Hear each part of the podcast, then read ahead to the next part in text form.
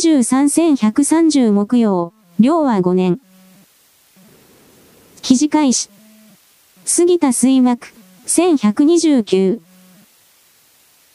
2016年2月の女子差別撤廃委員会を傍聴していた人たちが羽織っていた上着がアイヌの伝統的衣装なのかどうか、私にはわかりません。この動画のようにあれは伝統的衣装ではないとおっしゃる方もそもそもその方々がアイヌ民族なのかどうか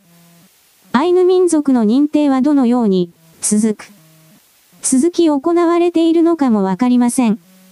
わかる方いらっしゃったら、ぜひ教えてください。立憲民主党は一方の意見だけ聞くのではなく、砂沢仁さんや小野寺勝さんも呼んでヒアリングをするべきです。マスコミもこの動画の内容について、しっかり取材をして報道しなければ公平公正とは言えません。TTPS YouTube BM2i7 ビストサイ NFLPYH4R1DTXV7X9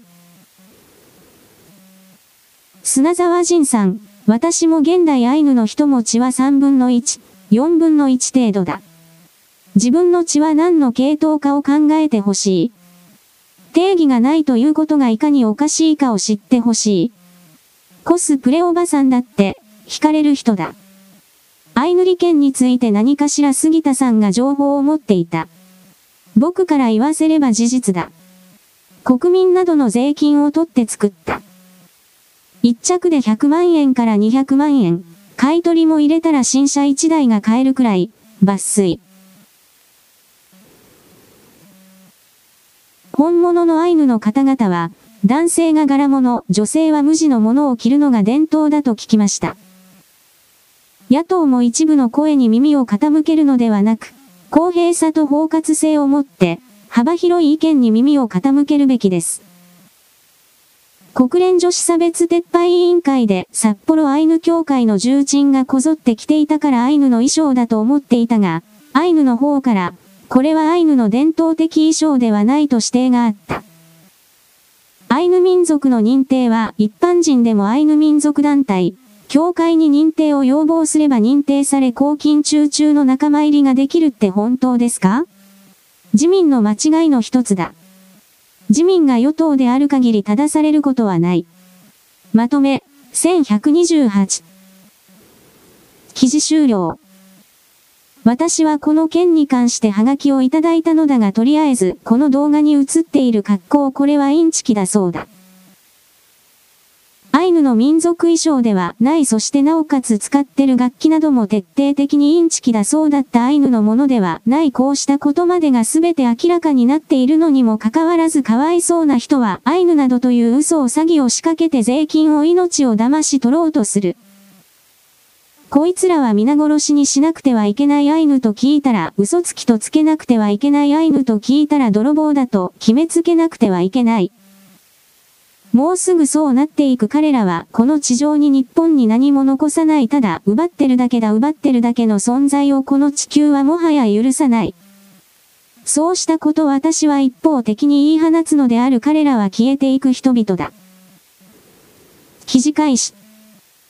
視力が1.0未満の小中高生の割合が過去最多となったことが、文部科学省の調査で分かった。28日公表された2022年度の学校保健統計調査は、満5歳から17歳までの幼児、児童、生徒のうち、発育状況については69万5600人、健康状態については322万411人が調査対象になっている。TBS2023-1128 記事終了。普通に考えてゲーム機スマホのやりすぎだろ私はあのスマホの小さい画面でゲームをやったりアニメ見放題などをやったりする人々が信じられない何が面白いのだとも思うけれど自分自身の手のひらの中に世界を独占していると思い込めるようなエゴの確認が捨てられないのだろう。彼らはこれからもそれらの奴隷として生きていくそれを生きていると私は言わないが彼らにとってはそれは生き生きとした人生だ何も知らないまま消えていくしかない。記事開始。性別欄のたった一文字に苦しみ、命を絶つ人がいる性別変更の手術要件、有識者は、法の下の平等にも反する。性同一性障害特例法の手術要件について、当事者が、すべてのトランスジェンダーが性自認によって差別されることない社会に向けた法改正の必要性を訴えた。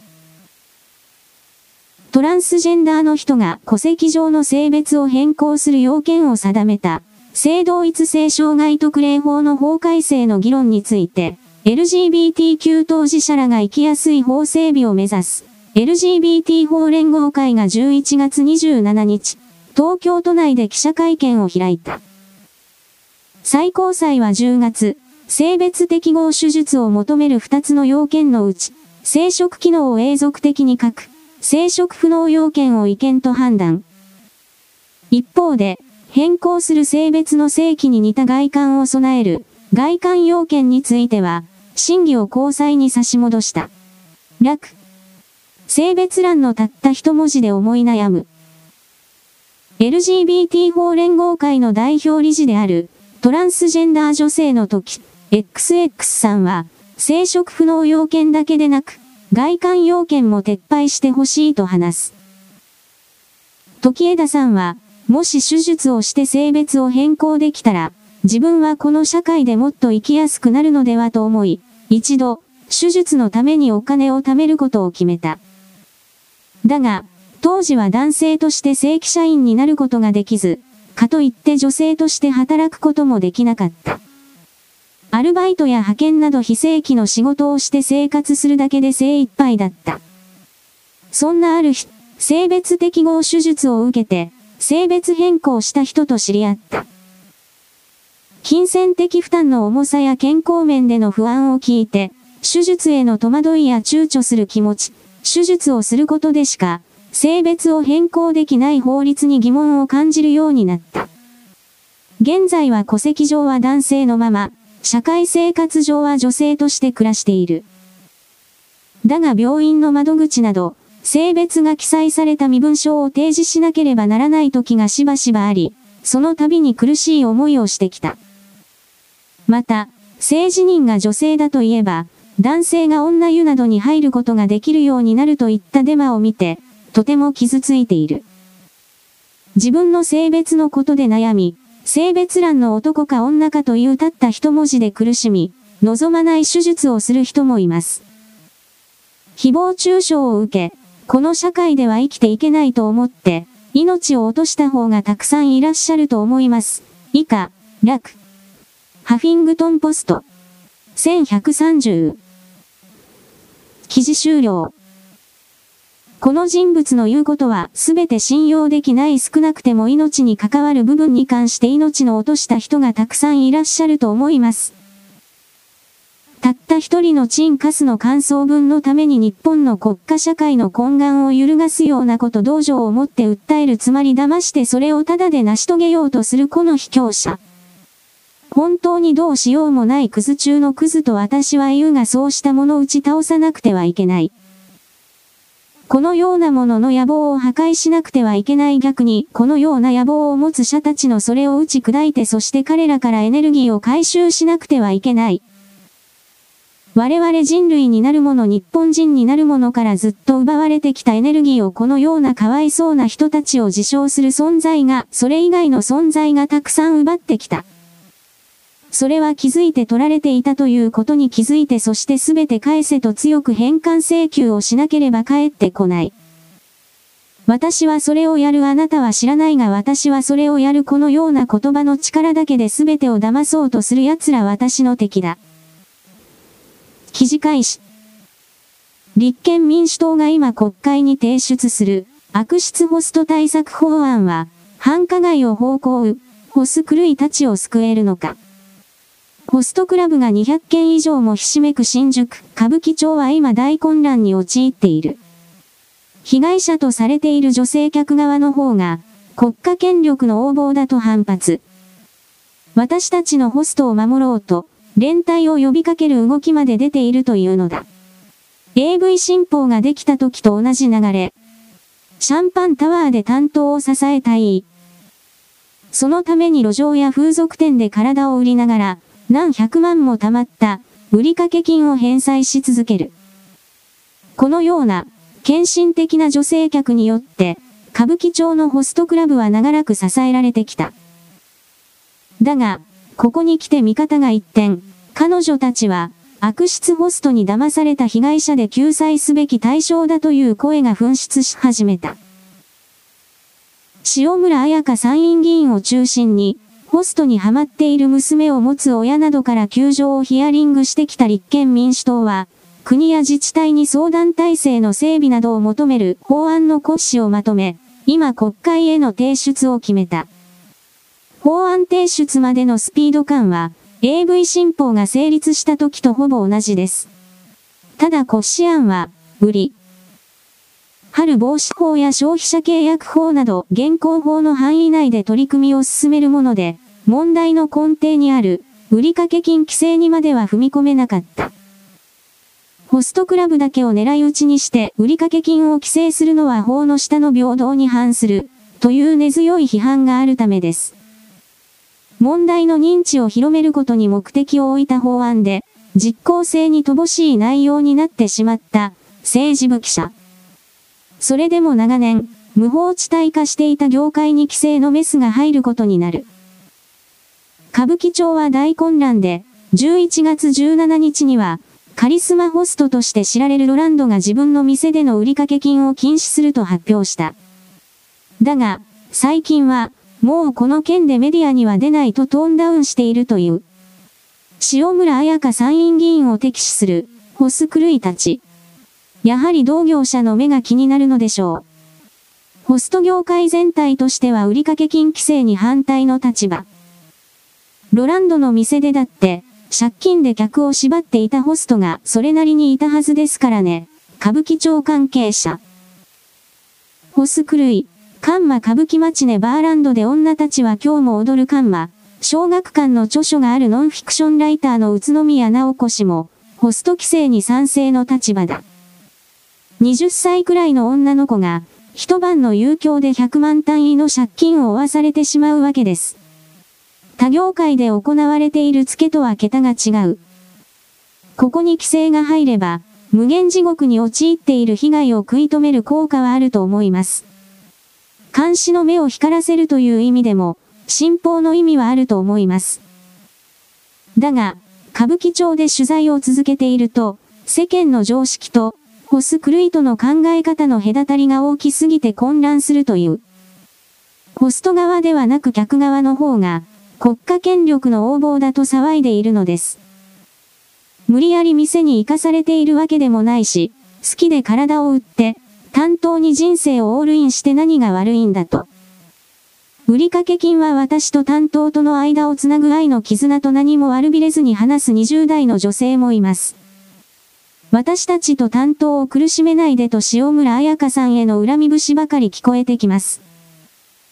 塩村氏の事務所には殺害予告文を送りつけられる騒ぎまで起きているが、もしかしたら彼女たちの可能性だってあるのである。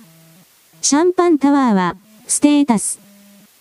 クールジャパン潰しと同じだという過激な意見を聞いた時はさすがに驚いたと振り返る。外国人観光客が大勢訪れる歌舞伎町はクールジャパンの象徴的な場所。ホストで成り立っているこの街からホストクラブが排除されてしまったら街が衰退してしまうと。構造はアニメ潰しと同じですと憤慨している女性もいました。私たちの街を守るために客同士で連帯しないとと動き出す女性まで出始めている。何百万円もの未銭を貢ぐことをものともしない、ホス狂いと呼ばれている女性たちの意地やプライドが影響しているという。担当ホストに入れ込む自分を美化する女性が多いと感じます。好きな男のためにここまでできる私、すごいでしょと。たとえ借金であっても、自分には大金を貸すだけの価値があるということ。一晩のシャンパンタワーで100万円を消費することは彼女たちのステータスでもあるのです。以下、楽。身長2023-1129。記事終了。ホストクラブの兄ちゃんたちは別にこの女の人たちに対して恋愛対象を思っているわけではないこの愚かな女たちが勝手に自分たちがこの男たちを食わせてやってるだとかこの男たちと一体化していて自分は幸せだとか自分で自分自身を騙してるに過ぎない。脳の中にある魂が求めるくだらないものという言い方をするがこれを彼女自身が見つけなければ物事の問題解決にはならない周りからどれだけ手を差し伸べたとしても彼女たち自身が滅びたがっているのだからこれをどうしろというのかなどと私は言ってみる。はっきり世を滅亡して消えていけばよいもはやこんなものを助ける余裕などないここまで私は勝手に言い放つのである。記事開始。人生に絶望した芸大生。23年6月半ば。その日も茂氏は東尋坊で定期的にパトロールをしていた。夕方、崖っぷちの近くで座り込んでいる女性が目に入り、自殺志願者だと直感した。声をかけると、女性は泣き出した。NPO 法人が事務所にしている近くの茶屋まで連れて行き、話を聞くと、芸術学科で作画法などを学ぶ大学1年生だと分かった。プロンプトと呼ばれる指示文で、生成 AI、人工知能に描いてほしいイメージを伝えれば、瞬く間に見事なイラストが出来上がる。女性は授業で生成 AI の実力を目の当たりにし、自分の存在意義を見失った。勉強に身が入らず、退学したいと母親に訴えても、大学は出ておくようにと強く反対された。実家は貧しく、奨学金を返済するめども立たない。若さゆえに困難に立ち向かう経験と体制が不足していたのだろうか。女性は悩んだ末に自ら命を絶ちに来たという。茂氏は女性の話をじっくりと聞き、実家まで送り届けてひとまず危機を回避できた。そのわずか5日後、今度は別の女性から茶屋に電話がかかってきた。今、最寄りの駅にいる。自殺しに来てしまった。NPO 法人のスタッフが急いで駅に向かい、女性を茶屋に連れてきた。この女性は県外にある芸術大学の卒業生だった。生成 AI が登場したことで、学生時代に学んだイラスト作成の能力を社会で活かせなくなったと感じていた。自身の借金問題や精神疾患も重なり、死のうとしていた。パワハラ、虐待、失業、失恋、離婚、借金、病気緩和緩和。茂氏はこれまで様々な苦悩を抱えた自殺志願者を保護してきた。だが、今回のように生成 AI が絡むことはなかった。茂氏は、AI 関連の悩みを抱えた人が立て続けに現れて、なんでだ？と思ったという。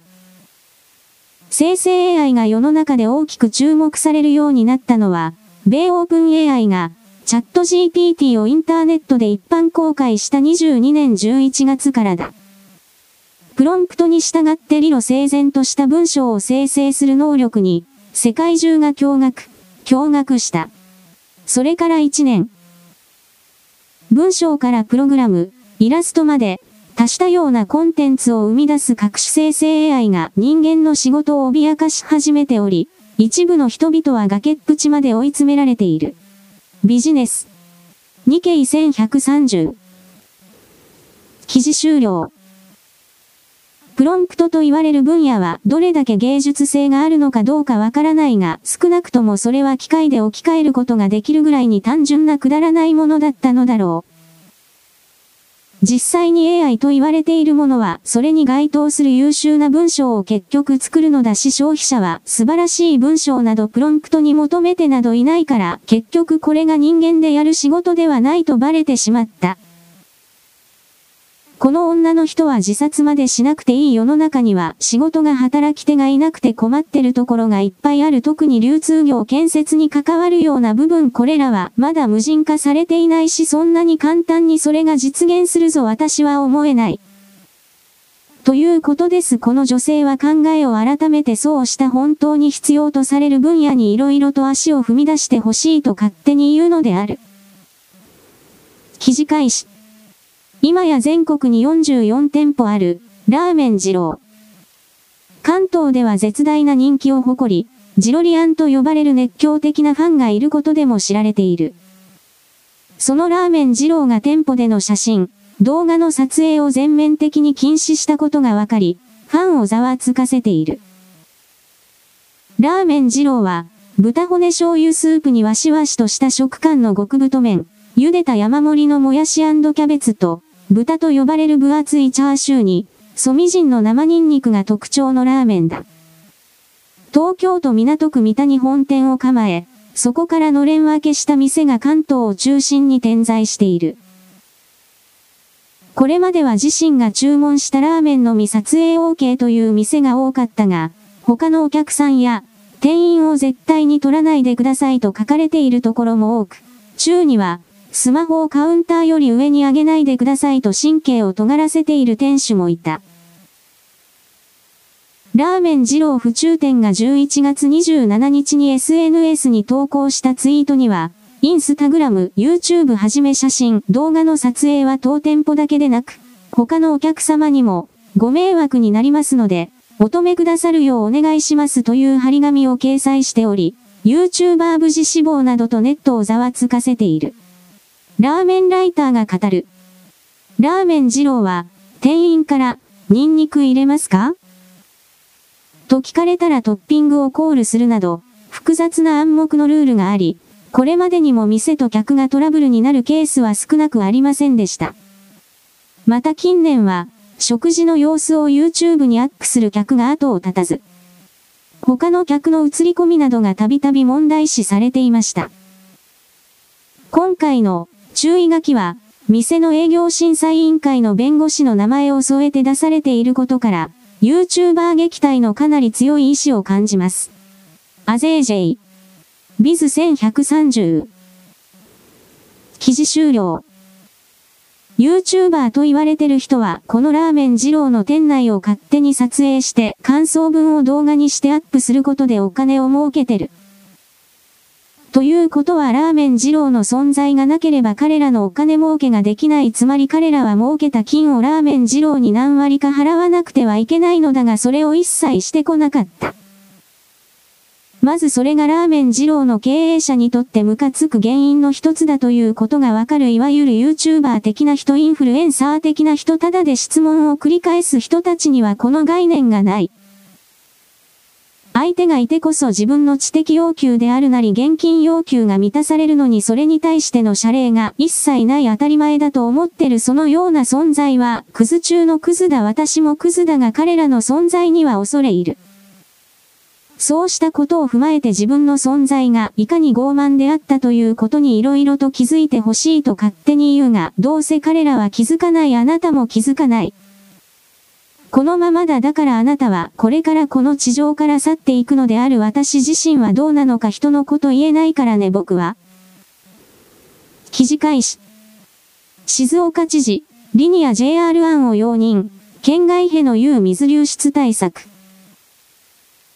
静岡県の川勝平太知事は28日の記者会見で、リニア中央新幹線静岡工区のトンネル掘削工事に伴う県外への有水流出が懸念される問題をめぐり、JR 東海による対策案を容認する考えを示した。有識者で構成する県の専門部会で検討に値するとの意見をいただいており、尊重したいと述べた。上流ダムの取水を抑制し、流出分を確保する対策案に、流量の話だけで全ての解決策のごとく言われているが全く誤りだと否定的な考えを示した9日の記者会見から転換した形。27日の会見でリニア工事について前進化と問われ、そうですねとも回答した。ノードット。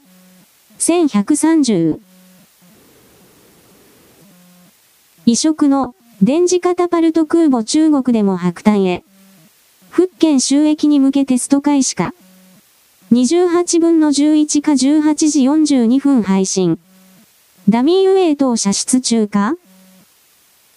中国人民解放海軍に配備予定で現在、建造が続けられている空母、福建で電磁カタパルトのテストが行われている可能性があると、海外のミリタリー系メディアが報じています。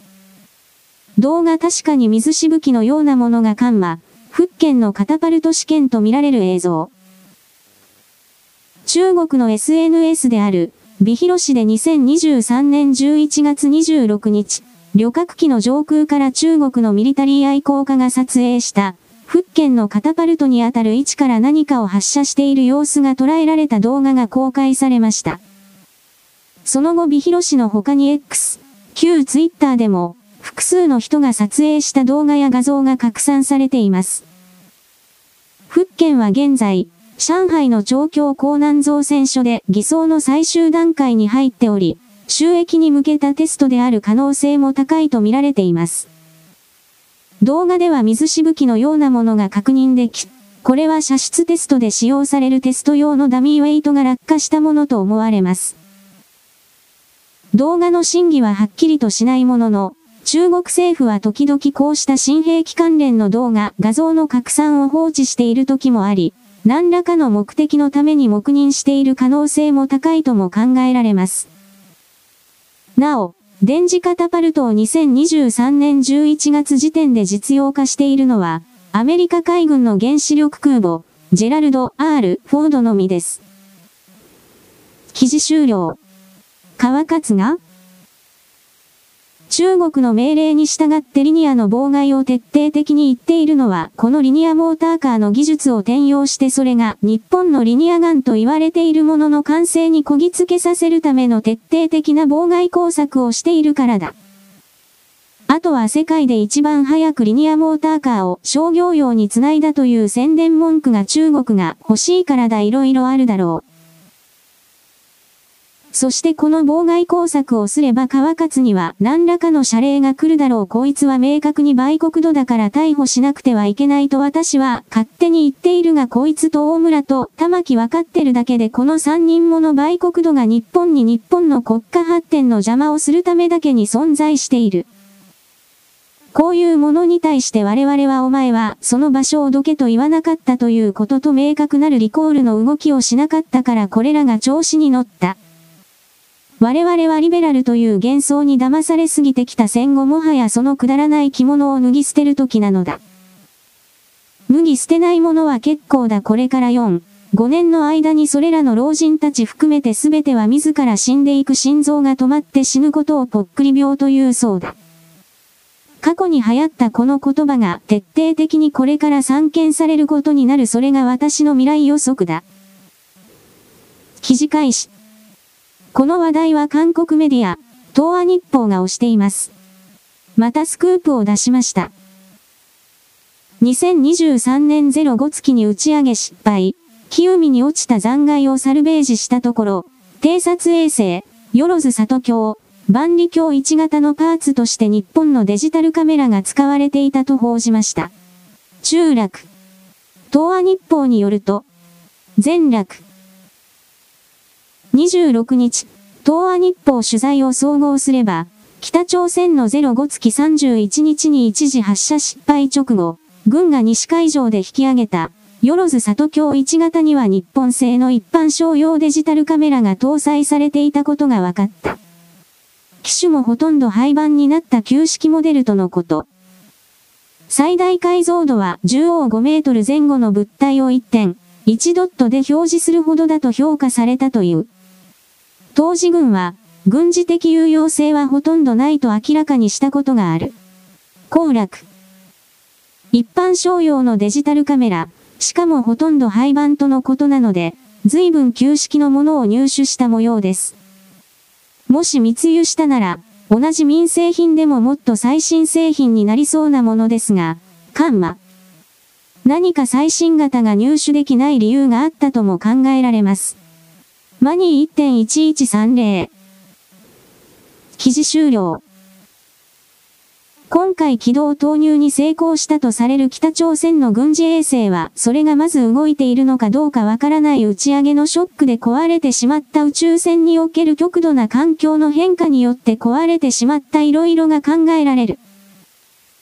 あとはこの記事にあるように搭載されているカメラがみすぼらしいもので、画面は映ってはいるけれど何が映ってるのか正直わからない程度のものである可能性。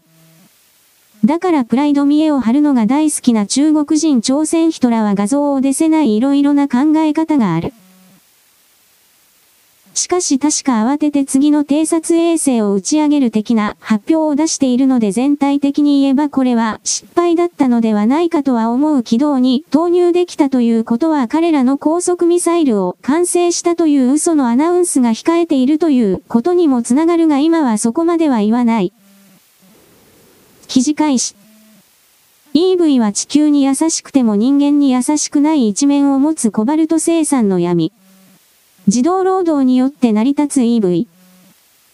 とりわけ深刻なのが、EV の心臓ともいえるリチウムイオン電池の生産に欠かせない鉱物、コバルトをめぐる人権侵害だ。世界全体のコバルト生産の60-70%を占める中部アフリカのコンゴ民主共和国では、コバルト開発で自動労働が蔓延しており、搾取や暴行だけでなく劣悪な環境での死亡事故さえ頻繁に発生しており、この問題は2017年に国連の国際労働機関 ILO でも議論されている。中落。この裁判は、大企業に対する訴訟を支援するアメリカの民間団体インターナショナル・ライツ・アドボケート IRA が起こしたもので、IRA は今後人の14家族の代理人として、同国でコバルト開発に関わる海外企業が、子供を違法に就労させただけでなく、安全確保を怠り、事故で死亡させたとして提訴した。訴状によると、こうした企業は法令に違反して子供を雇用し、食事も十分に与えず、賃金は1日に3ドルしか支払っていなかったという。これらの鉱山では安全対策もおざなりで、しばしば死亡事故も発生している。ヤフー。1130。記事終了。アフリカにおけるこの自動労働奴隷労働はダイヤモンドや金鉱山や他のところにも広く深く及んでいるもちろんこれらのオーナーは大体は中国人そして中国人と結託した現地の支配層になる。そうしたことを見ないふりをして電気自動車がどうとかと言ってる環境に優しいから環境に優しいかもしれないけれどこれらの子供たちの人権や人生には全く優しくないですねということに関して知らないふりを続けている人類の企業においては、これからそれらの矛盾に苦しめられることになる環境が二酸化炭素とか言っているようなグレタ立場家たちはこの人権問題にまず真っ先にメスを入れなくてはいけないのだが、彼らは金をもらって仕事ごっこパフォーマンスごっこしてるクズ中のクズだからこれに気づかない我々の世界にはこうした奴隷労働の構造がいくつもあるこれはどう考えてもやめなくてはいけないのだ。記事開始。コバルトフリーな 5V 級高電位正極を用いた新たなリチウムイオン電池を開発。高電圧化とパワー性能の向上を実現。カーボンニュートラルサーキュラーエコノミーの実現に貢献。2023年11月28日、株式会社東芝。当社は、コバルトフリーな 5V 級高電位正極材料を用いて、副反応として生じるガスを大幅に抑制可能な、新たなリチウムイオン二次電池を開発しました。一般的に、レアメタルであるコバルトは多くのただし極材料に含まれており、生産国の偏りによるサプライチェーンやコストの安定性が課題とされていますが、本後 V 級正極材料はコバルトを含みません。また、近年の需要増加とともに価格が高騰しているニッケルの含有量が少ないため、コストだけでなく資源保全の観点でも優れています。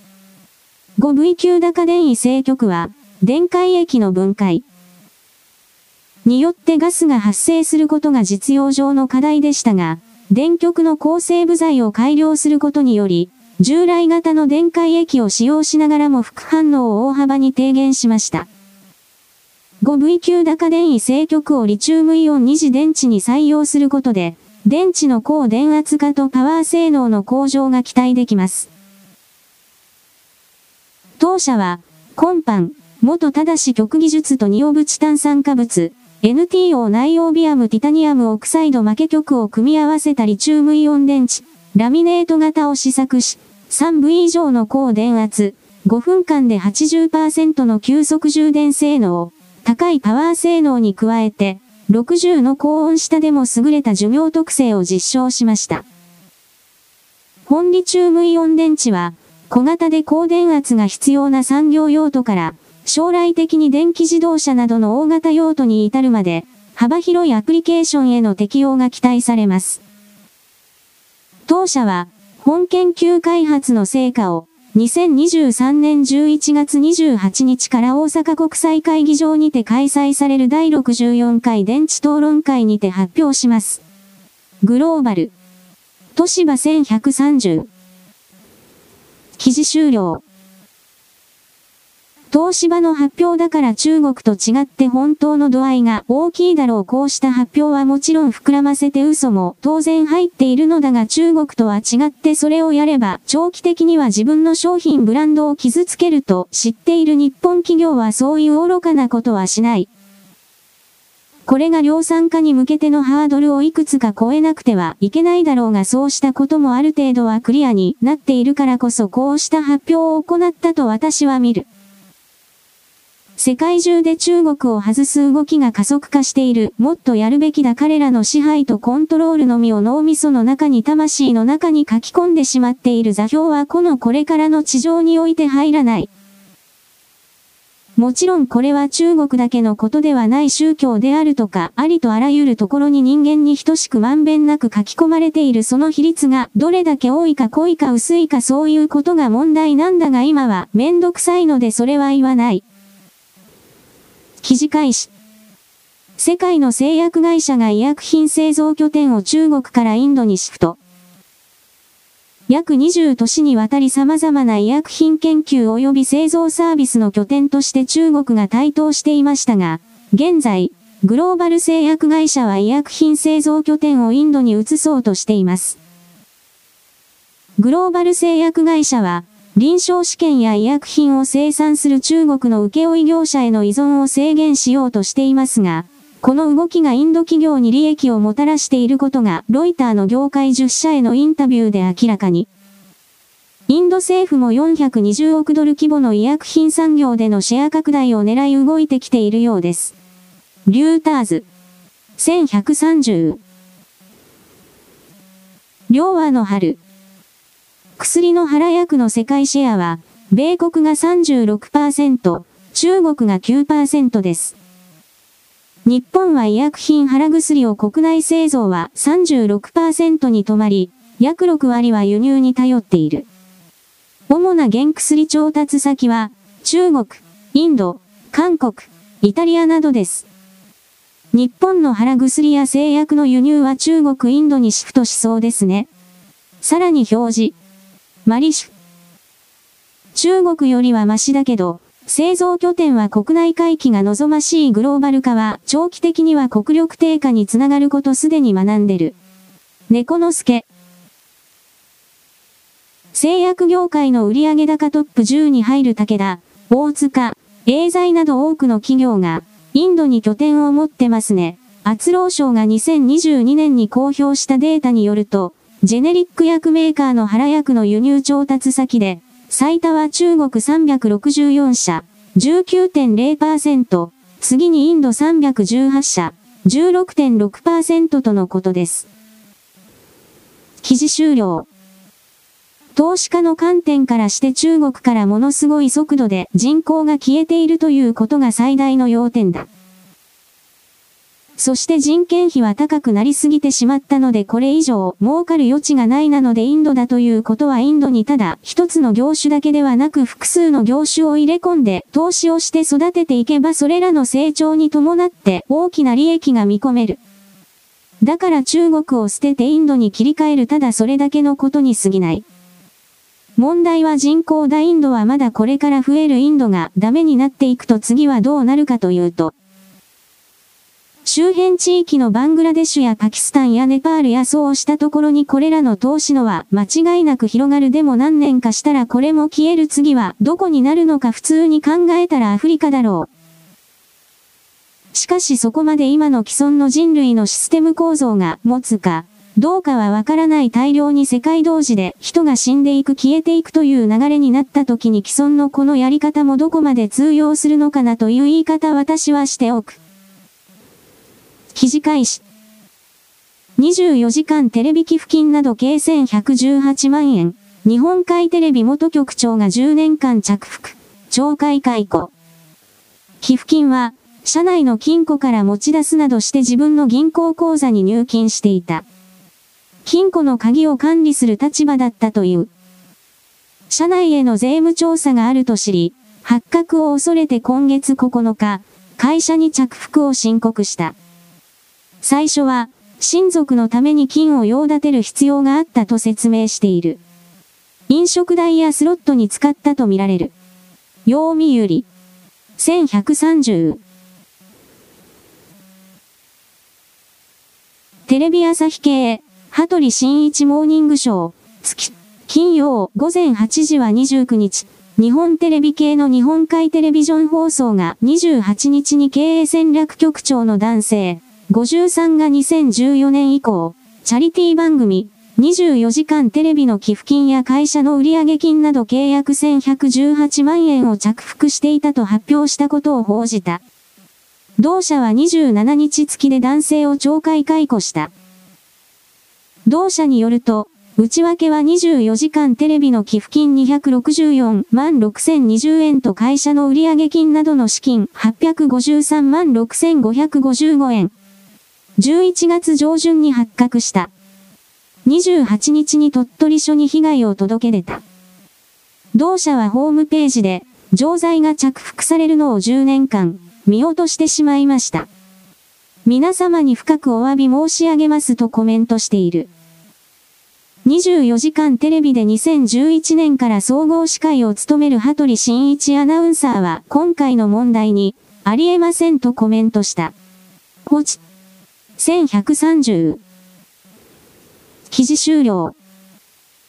この件を受けて日本海テレビの社長は辞任した役員に居座るか、どうかは知らないそれをさらに問題化させる動きがおそらく背後で起きていたと見る。24時間テレビに出ていたような芸能人スタッフがおそらくこれの10倍以上はどうせ着服されているだろうみたいなことを言ったいい加減なことを言ってるかもしれないがそれらの芸人たちにとっては実感のこもった何かだったんだろう。他の寄付金番組でも似たような泥棒行為が普通にあったんだろう。だからそうしたことの全てが明らかになる前に自分の辞任で幕を引いて日本海テレビと自分の経歴を守った社長は、とこのように私は見るのであるどっちにしたってチンカスみたいな男とチンカスみたいなテレビ局こんな言い方だろう。ヘンリー・キッシンゲルが死んだ。一般にはキッシンジャーで知られる親中派だ。日本人にとっては、おそらくこの人物が安倍首相暗殺の命令を出し、またはそれに近いことを言って、そしてその配下の連中が、忖度したのか直接命令受諾なのか知らないが、中国の暗殺部隊を含める複合組織を使ってこれを実行して成功した。とこのように物語を組むことができる。現代にも生きている組織体としての三エドリンラへの根回しを行い、そして極東地域における利益再配分を実施した、とも組める。実態は知らない。私がわかるわけがない。しかし暗殺そのものはどうやら向かいのビルの4階のだったかの立体駐車場の中に止めてあった車の中から、ア音速のフォローポイント弾を2発撃ち込まれたのだというのが、おそらくそうであり、惨状を称する人間の自作のパイプ銃は空砲だったのがわかっている。奈良警察の内部にも相当のおかしな勢力が隠れており、暗殺に深く協力した。安倍首相の議員バッジの件や捏造された弾丸や体内から消えた弾丸などの話はあなたもご存知だ。関係者の多くは、自民党の多くは、安倍派の連中は、誰が命令を下したのかということを知って沈黙を守っている。この物語が角度が高い。そしてもちろん高知会の連中は最初から最後まで知っていただろうというのが私の見方。